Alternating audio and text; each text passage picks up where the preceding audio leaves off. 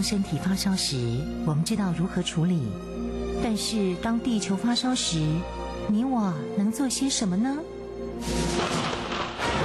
当地球发烧时，冬天不冷了，夏天下冰雹，雨林在缺水，草原沙尘暴，北极熊会灭绝，人类的家园将被摧毁。财团法人台湾永续能源研究基金会邀您一同关心：当地球发烧时，当地球发烧时，与您一起掌握节能减碳、气候变迁最新发展趋势。听众朋友，你好，欢迎您再次收听《当地球发烧时》，我是主持人林尔祥。节目中朋友邀请到的是台湾永续能源就基金会董事长简佑新简董事长，董事长你好。啊，主持人您好，各位听众大家好。啊。日前举办了一场近零排放协会的会员大会啊，在这场会中，我们想进一步的去了解到，目前台湾在近零排放这个进程上面有些什么样的进展？董事长，好，呃，这是我们第今年呢开的这个呃台湾近零排放协会的呃会员大会，然后也跟理事会紧跟着在开这会。那每年开这个会啊，这是我们去年成立一个大会了，是把台湾有当时有二十七家公司开始，大家呃同心协力，准备在台湾推展这个啊净零排放的工作。呃，这个协会本身开始的时候人不多，现在只有三十几个呃团体单位哈，可是它的排放的量蛮大的，占台湾排放量。将近百分之二十左右，换句话说，大家已经有感觉到说，这个排放的问题很严重，而且大家要伙伴关系一起来啊，因为没有一个单位有把握一个人做得很好啊。那在开大会的时候，我们是事先，呃，就请了几位来，呃，专家学者来做演讲。那这个演讲内容蛮有意思的，所以我我在这里跟大家来分享一下。那我们就请的这个呃，欧洲贸易办事处啊，就是欧盟啊驻台湾的一个办事处，等于一个呃代表处了哈。那请他们的欧洲经贸办事处的杨霭龄组长来演讲。如果你听到杨霭龄这个名字啊，这是百分之百像我们的名字相同，一点差别都没有。他这名字翻得非常好了。他是一个波兰波兰裔的这个欧盟的这个呃一个处长哈，叫 Alexandra 哈 Kozlowski Kozlowska 哈，那这位呃女士，那么她她来讲的题目就是欧洲欧盟的绿色新政，那这有的有些我是觉得值得大家来来想想，她讲的蛮好的。他开始就讲说，欧洲大陆啊会变成全世界第一个整个气候综合的大陆哈。哦，那这个是是很了不起的。我们在台湾就做台湾的这个近邻啊，它是走整个欧洲大陆来做这个事情。那我再说明一下，我们常常讲气候综合，然后碳综合等等哈，那差别在哪里呢？差别在这里。如果你讲碳中和，平常我们碳中和是讲二氧化碳排放的综合，但是如果你真的讲气候综合的话，因为温室气体不是只有二氧化碳而已，它还有很多的，比如说甲烷等等啊，啊，甲烷就是畜牧业的很多的排放。所以如果把甲烷加上二氧化碳，通通把它加起来以后呢，那叫气候综合。那当然困难程度要多很多了，啊，不过有时候我们习惯上大家在讲的时候讲的气候综合的时候，或者讲近年的时候，都已经完全讲说全包在里面哈，就把这些各种气体都包在里面。这其实这是呃讲法上有时候精准上有点差异，就是啊，所以欧洲因为它畜牧业蛮大的哦，养牛养羊它其实养了不少。所以它的甲烷气也蛮多的，是吧？还有一些工业用的这个氟化气的问题，所以他们的这个呃政策就是说，把欧洲大陆变成第一个全世界的气候综合的大陆。那挑战跟机会都在这里了啊。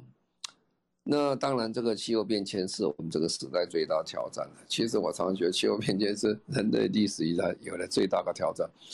这个这个整个世界，因为我们过度使用二氧化碳或甲烷气等，造成今天在未来时间能看见地球不太适人居了哈，常常啊、要不是洪水啦，或者干旱啦，或者火烧森林等等啊。那可是呢，在这个转变中，欧洲人讲得很清楚，他要建立一个全新的经济，一个新的经济模式的一个机会出来。所以他们整个欧盟七二十七国家，在他们欧盟议会里面已经承诺，在二零五零年的时候，要使欧洲变成第一个气候综合的大陆，而且在二零三零年啊，我们常常讲二零三零年的重要性远比二零五零年还要大啊，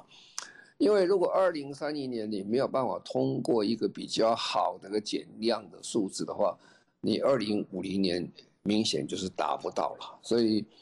大部分现在全世界国家，包括联合国，都在追是追二零三零哈。那二零三零年的时候，呃，欧盟他讲得很清楚，他要比一九九零年要减百分之五十五的碳排放。我这个的量其实是不算很小了，而且时间也快到了哈。那基本上以欧洲目前看起来达到的可能性还蛮大的，百分之五十五。那当然，如果英国呢，英国现在也不算欧盟的，英国更厉害，英国要达百分之六十八左右。啊，达到同时，他一定要用创新投资创造就业机会啊。这也就是整个欧盟的。绿色新政最主要概念，啊，第一件事情就是降低排放啊。那刚才讲数字都很清楚。第二，很重要，创造工业就，呃，创造工作就业机会跟经济要成长。第三个要解决它能源匮乏的问题啊。呃，欧洲讲起来其实是很辛苦，欧洲的自产能源其实比例不高了。过去有的大家都是，呃，煤呢比较多一点，所以。呃，工业革命开始从欧洲了，从英国开始，因为它有煤啊，但现在煤不太能用的时候，它就变得很能源非常匮乏。那这一次我们看到，俄罗斯跟乌克兰战争对欧洲最大、欧盟最大打击，就是说它这个能源政策发生了问题了，它没有足够的这个呃天然气或者其他的方式来解决问题啊，所以今年。欧洲，他讲今年因为欧洲应该是最冷的一个呃冬天啊，除了气候变迁以外，最冷的原因是因为其实他们能源不足。欧洲大陆在冬天呢、啊、要取暖，要有这个供暖的一个这个系统。那像供暖系统如果能源不足的时候，会发生困难。然后他们现在很彻底想清楚，要降低外部的能源依赖啊。这也就是美国历任总统啊，在过去的几十年来，从尼克森开始到现在，都在谈哦，美国能源要独立，美国能源要独立啊。那现在基本上讲讲，美国能源基基本上是应该独立的，它还可以外销啊。所以这个欧盟很羡慕这个事情啊，怎么样让欧这个独立？然后最当然最重要了，如果不用化石燃料，可以改变我们的健康与福祉。所以呢，这个整个绿色新政啊，它有七个最主要的步骤。那这个七个最主要的步骤，大概是我们可以讲，第一个是交通运输啊，啊，就是解决交通运输，它是第一个重要工作。所以呢，二零三零年以前啊，汽车的排放要降低到百分之五十五，啊，那货车的排放要降低百分之五十。那二零三五年呢，新汽车排放要降到零，哦，这个是蛮大的一个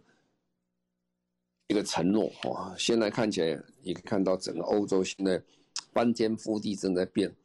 呃，他们一一一方面要讲说，我们尽快完成把我们汽车能够达到排放，其实他们非常紧张，因为在电动车的发展上，欧洲看起来已经落后于美国。啊，落后于中国啊啊，甚至落后于日本哈，有一点差距。因为电动车除了车辆本体以外，它有它的电子系统，还有它的这个行控系统啊，这这些几个加起来的话，呃，欧盟讲起来，ICT 在这一方面也不是特别强，所以他们非常紧张，搞不好有一天整个欧洲最大的产业汽车产业会拱手让人了。那美国他们常常笑美国人都不会做汽车了，因为美国的汽车工业不是那么强啊，不是那么强。但现在看 Tesla 带头了，福特汽车公司等等，那现在美国是完全的大反攻。所以刚才讲说，这个欧盟的这个绿色新政里面，其实牵涉到非常大一环，就是交通工具的整个产业哈。那第二项，欧盟在做绿色新政。它第二件事情是，就要创造这个呃洁净科技跟产品的市场，使绿色转型变成一个很大的一个机会，再创一个产业革命。呃，欧盟啊，特别是英国开始的工业革命的，后来整个欧洲一起带起来，所以欧洲在十八、十九世纪之所以领先于全世界，很重要就是工业革命。那现在这一段时间。你也讲工业革命好，产业革命也好，是个机会了哈。所以看事情就说，当发生的时候，你从哪个角度去看？那么欧盟现在他们很清楚一件事情：如果这一这一波他没有赶上的话，对他们是很辛苦的。所以他们认为这是最好的机会，重新再来。那再来第三件事情哦，就是说他们做了这个事情以后，就是对外的哈，对外的这些工作怎么样？因为欧盟在过去这一段时间里面呢，呃，就这个杨矮玲杨组长他们看到的过去的发展，他们觉得很痛心呐、都些什么？他看到欧洲非常多的公司哦，呃，因为要减碳的关系啊，他就把欧洲的厂关掉了，然后把整个这个厂搬到北非、南非，甚至搬到东方来来做这个公司啊。啊，这样的结果呢，就是说公司本身还不错，还是公司还长青而存在，啊，但是对欧洲讲起来，它丧失非常多的就业机会，也丧失非常多当地创造经济产值的机会，啊，所以他们看到这个事情看得很清楚，所以后来欧大家也学乖得很清楚。好了，你既然要把工厂搬到外面去，这叫碳泄漏啊，碳泄漏。呃，搬出去的话，那对地球讲是二氧化碳不但没有减少，还增加。为什么？一样的工厂，在这个呃南非做的话，但是如果你要把这个产品卖回到欧洲的话，你要用船运或航空运输啊，那这些增加的这些运输上的碳排放，反而二氧化碳排放更多啊。所以他就觉得这个是对地球是不公平的啊，对。当地人民也不公平，所以他们就想出了所谓现在大家最关心的一件事情，就是说碳关税的问题。那我们在节目里面跟各位谈了很多次碳关税。那碳关税我们还是要强调，它它的证明不叫碳关税啊，它叫碳边境调整机制啊。那问题在就说，因为每一件东西基本是水泥对水泥、钢铁对钢铁，大家碳排放的数量不一样，所以你很难定个说。我我这个定价，那你水泥来一公吨就是要，呃，碳排这个碳关税多少钱，百分之比多少，这是不合理的。你还去算它的这个呃碳排放多少才能决定啊？所以说我们叫做碳边境调整机制。那么这个也就是欧盟现在非常关心，也就是这个杨矮玲组长他为什么对来参加这次我们的会议来做演讲，他很有兴趣，也他也希望我们的。呃，国家的这些企业界早一点了解，早一点进入状况。当然要跟欧欧盟贸易的时候，这个是跑不掉的啊。啊，现在呢，已经公告的这几项比较大排放源，比如说钢铁啦、水泥啦、铝业啦、化学肥料、电业啦、塑胶啦等等，已经公布了一些啊。那这个老实讲起来，对台湾当然是一个很大震撼啊。也就是我们的会员们都很关心这个事情，为什么？因为我们过去在台湾根本就没有算啊，就是说你的产品的碳排放多少，哦，所以你没有算，突然之间要算的时候压力就很大。那其实我们最近的金管会在公布这个呃绿色金融二点零的时候，它也很清楚的规定啊，还有我们这个公司治理三点零的时候，就是未来我们在二零二七到二九的时候，我们所有的产品都要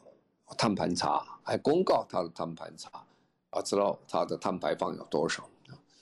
那当然，这个对台湾讲起来压力很大的原因，就是说，因为过去都没有算，而且现在算，找谁算呢？就没有人可以算了，因为我们过去没有训练这样的人啊，或者有训练人才实在很少，但公司实在太多了哈。所以这个也就是，呃，欧盟他们做代做台湾代表处，他们也希望未来这个欧欧盟跟台湾贸易能够很顺利的在进行啊。那为了顺贸易顺利进行。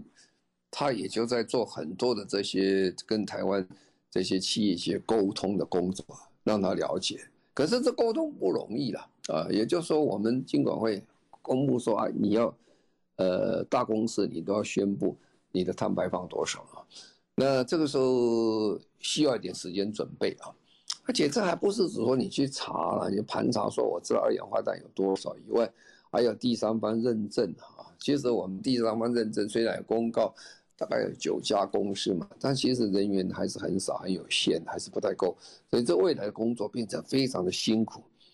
好，那这欧盟再下来，另外一个很重要，第四件事情，他们对能源系统非常关心了。二零三零年呢，他们的再生能源的目标要达到百分之四十哦。对台湾讲起来，这是高标准哦，四十是蛮大的。我们现在才再生能源就七 percent 左右，百分之七左右，所以。它到二零三零年，它要涨四十。那么最主、最终跟主要的能源消耗的能源效率的目标，哈，要百分之三十六到三十九。啊，我们平常是两个啦，就是节能减碳啊，节能减碳最重要提高效率。而提高效率的话，要三十六到三十九，要效率，要新的能源目标，哈。呃，这个当然，这个对我们讲起来很重要的目标之一，要透过我们的马达哈，所以我们有很多冷气啊、变频马达等等这些，啊，这些其实讲起来数量是蛮大的。那再来就是说第五件事情，欧盟这个新政里面它很重视，就是说建筑的一个效能哈。那建筑效能就是在这里，就是说这问题很大了哈。新房子你可以规定啊，就是说，我要多少这个二氧化碳排放，这个呃，它碳排放多少可以算。新房子比较容易计算，一些比较容易做，反正我盖新的嘛哈，那我定个新的建筑法规就可以。其实欧盟的建筑法规比台湾是要严格的很多，特别是对在能源的问题啊，啊碳排放的问题，他们规定的非常紧。那我们政府最近也在。在做着准备了，准备把这个，呃，建筑法规把它提升它的水准上来。可是另外一个问题在这里哦，啊，旧房子怎么办嘛？还很多人都住在旧房子。那台湾，你看啊，台北市的房子大概平均都已经三四十年左右，房子很旧了。而且我我们我有时候常常到台中去啊，或者台南去，特别到台中，台中人都跟我讲，哎呀。你们这个台北市区好老旧啊，房子很旧，那的确是很旧。好，那就问题就来了，旧房子的这个呃节能减碳的水准是很差的哈，因为它的隔热设备也很差，什么都很差了。因为旧房子以前都不关心这个事，那现在要做这个事情，所以他们就要讲说房子要翻修了啊，翻修就有点像我们做拉皮了哈，那拉皮的话可是不好拉了哈。呃，数字量太多了，所以它二零三零年以前，整个欧欧洲哦要有这个呃高效物的建筑物，大概有多少了？大概有三千五百万栋哦，这个数字非常可观啊。其实要台湾做起来也是非常可观。好，那这个要翻修这旧房子，当然有时候就政府要有点补贴了哈。然后呢？其实另外关键讲，它是创造很多新的就业机会了。他算算算了，他大概有增加十六万份的这个绿能工作机会，因为翻修房子哦。其实这个台湾现在问题也是非常多了哈，你不要说翻修旧房子了，光找一个修马桶的或修冷气，现在台湾人都找不到，现在很辛苦去找到。啊，所以未来这是一个一个另外一个方向。我们最近常常在讲人人力缺乏的问题，这也是非常重要的。但是欧盟把这当做个机会，要创造非常多十六万份的一个绿色绿领工作就业机会。好，我们等一下继续再说。好，我们现在稍微休息一下，稍后回来。二零二二年欧洲热浪引发野火，上万人撤离家园。中国高温、干旱、缺电，我们需要前所未见的各类转型来控制地球升温，阻止气候灾难。第五届 GCSF 全球企业永续论坛聚焦能源、产业、社会、生活、科技与立法如何协助迈向净零排放之路。详情请上网搜寻 GCSF。免费报名论坛，让我们一起努力达成净零排放目标。您现在所收听的节目中广新闻网《当地球发烧时》，我是主持人林尔祥。节目中朋友邀请到的是台湾永续能源就基金会董事长简佑新简董事长。我们今天特别谈到了近零排放协会日前举行的一场会员大会啊，哦，欧盟呢分享了他们在近零排放上面的努力。董事长，好，那这个。要翻修公共建筑哦，也必须的。刚才讲家庭有三千五百栋房子要翻修，那公共建筑呢？因为公共建筑也很多了哈，所以公共建筑他说每年要修百分之三的楼层的面积，这也是很大一件事情啊。因为公共建筑其实量很大，而且公共建筑基本上讲起来，呃。要做它的节能减碳工作，其实比家庭要复杂很多，因为它的体体体积多大啊，而且面积也比较大。那么，然后他们要设立二零三零年前建筑物使用的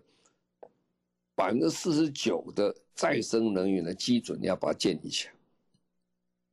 啊，所以说定一个新的一个建筑法规，那跟你讲，这个二零三零年前建筑。这些建筑物要把使用再生能源的一个百分比要算出来。好，那这个在二零三零年为止哦，每年大概需要增加一点一 percent 的再生能源用在供暖跟制冷上。换句话说，它每年要增加非常多的这些呃再生能源的电力啊，啊，然后来帮助这些人来做。呃，冬天的供暖或者夏天的这些空气调节等等，啊，所以他们把这个建筑物当中非常大的一项。这也就是说，我们在台湾现在，我们政府要做二零五零年的时候，我们有十二项的一个很重要的策略里面，最重要项之一就是建筑啊。建筑大概占台湾啊，全世界都一样，大概三分之以上的碳排放都从建筑物来。所以建筑物如果不做，是不太可能做得到啊。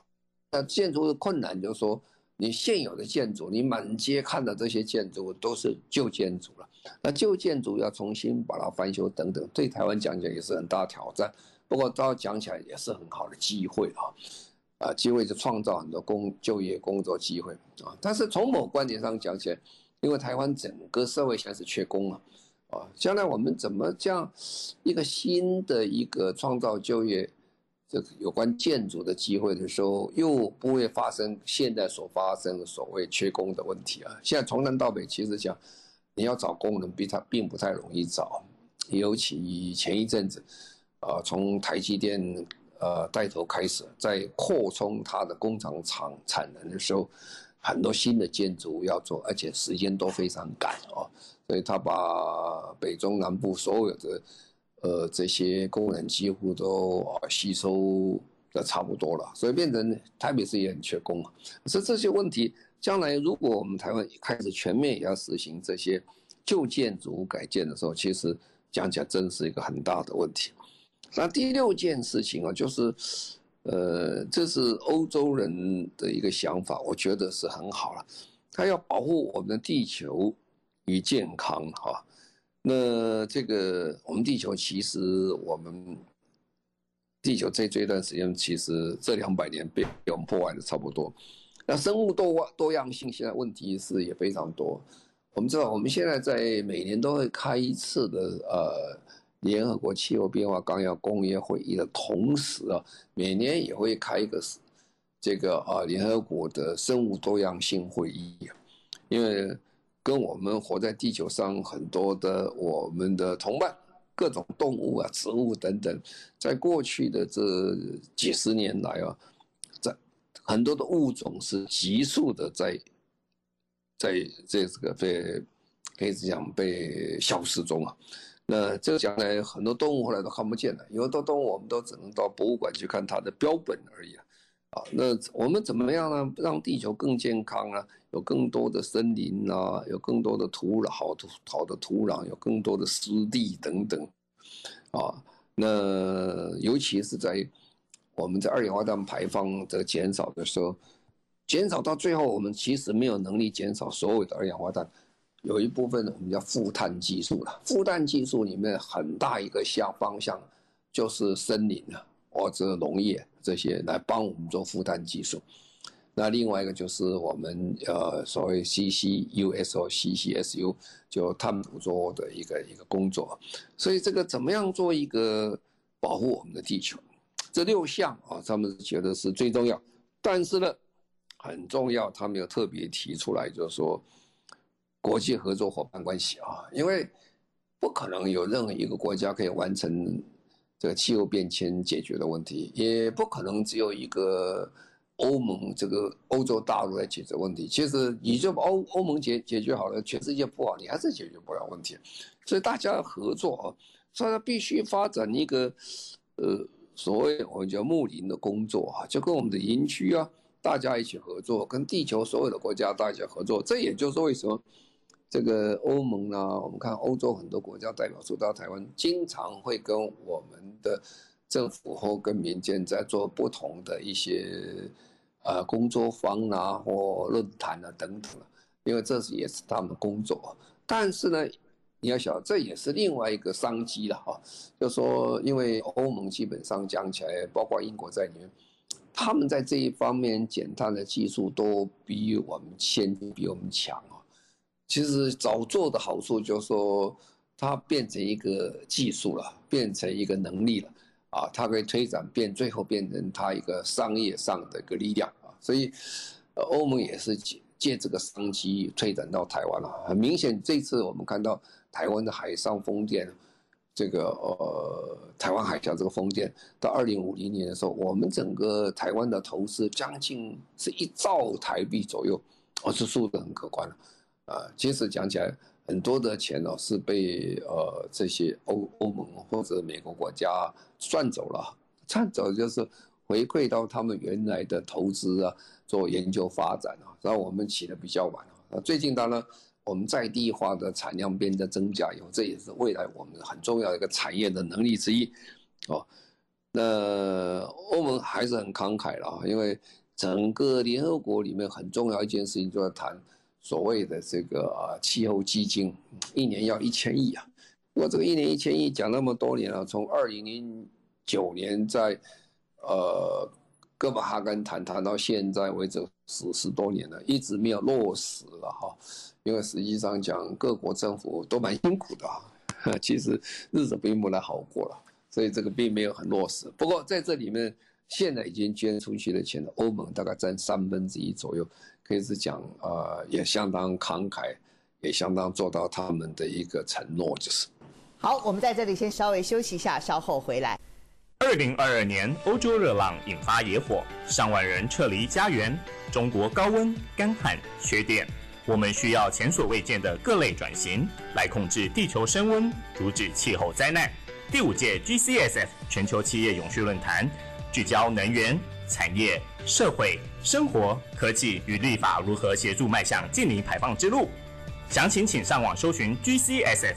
免费报名论坛，让我们一起努力达成净零排放目标。您现在所收听的节目中广新闻网《当地球发烧时》，我是主持人林尔祥。节目中朋友邀请到的是台湾永续能源就基金会董事长简佑新简董事长。我们在节目当中了解了欧盟在净零排放上面的一个目标之后呢，我们来看看台湾又是如何呢？董事长，好，那当天我们除了呃请欧盟的经贸组的杨蔼羚组长来讲以外，我们还特别请这个玉山银行来说明一下金融业净零排放的机会与挑战哈，因为我们要看看我们台湾做怎么样。那玉山银行基本上是在台湾目前是在这方面工作做得非常成功的，算是一个很好的开始，一个佼佼者了哈。那金融业其实在呃过去这段时间。呃，所有全世界的这些，包括联合国等等，对金融业都抱很大的期望啊。为什么金融业抱很大期望？那金融业我根本没有碳排放，为什么呃你有期望于我呢？因为金融业其实是整个产业的血脉了，没有这个金融的话，根本就不可能有任何产业的继续的运作啊。所以金融业它有一个非常大的影响力，促进这个呃。全世界的减碳啊，那金融业在永续方面呢，其实起得也很早了哈。那在在二零零三年以前呢，我们是一般的授信的，大家讲起来其实比较少谈这问题，很少关心这问题。我银行反正贷款啊、授信啊、融资等等就可以啊。可是从二零零三年那一年开始，永续金融就开始啊，它就是通过一个叫赤道原则了。啊，赤道原则就是要看看你在乘乘坐这个银行的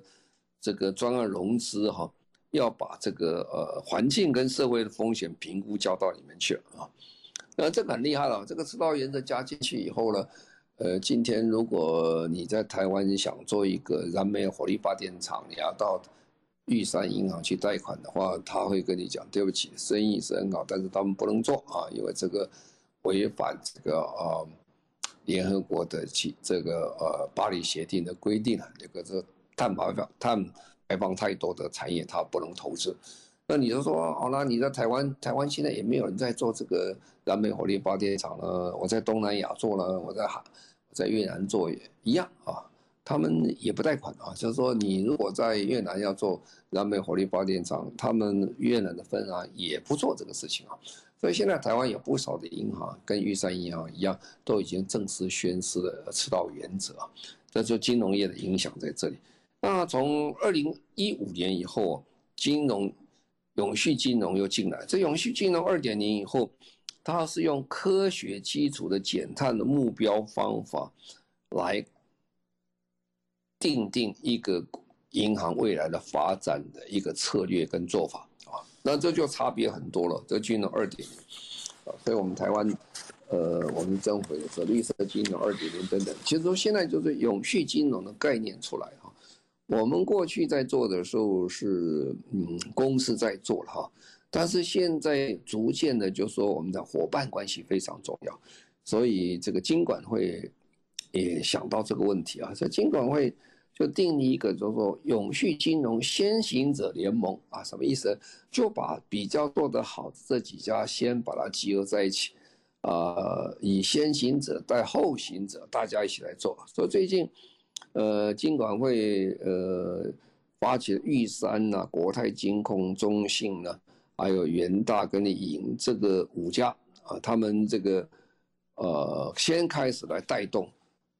是做一个先行者的工作啊，它是一个联盟，就等于有教育的功用在这边做，然后呢，就希望大家用这个绿色采购啊，那所有的资讯揭露要很清楚，所所有讲到事情要第三方认证啊，那投资议和的投资跟议和啊，它必须加入刚才讲过，呃，科学的减碳的方法的一个倡议啊，国际的倡议。呃，大家一起加入，然后以国际的方式来做这个事情，然后协助推广啊。那每一年呢、这个现在的金控啊，要提供一项以上的永续产品或者一个分析工具哈、那么还要办一场两场以上的这个金融业的经验经验的分享啊，然后最后一跟国际的接轨，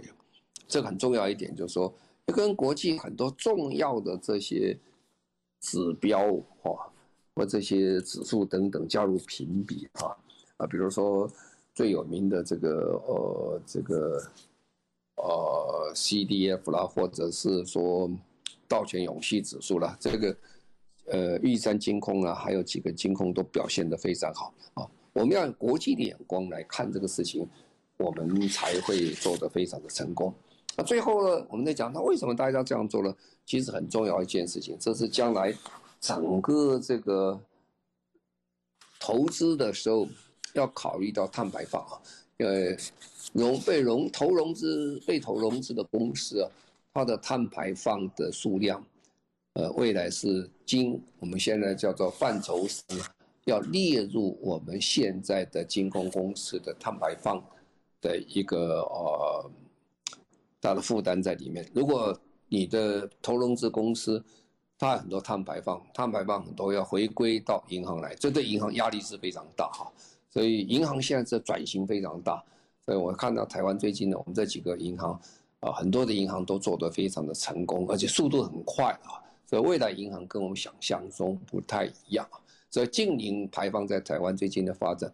呃，可以是讲是是非做得非常之快啊，大家。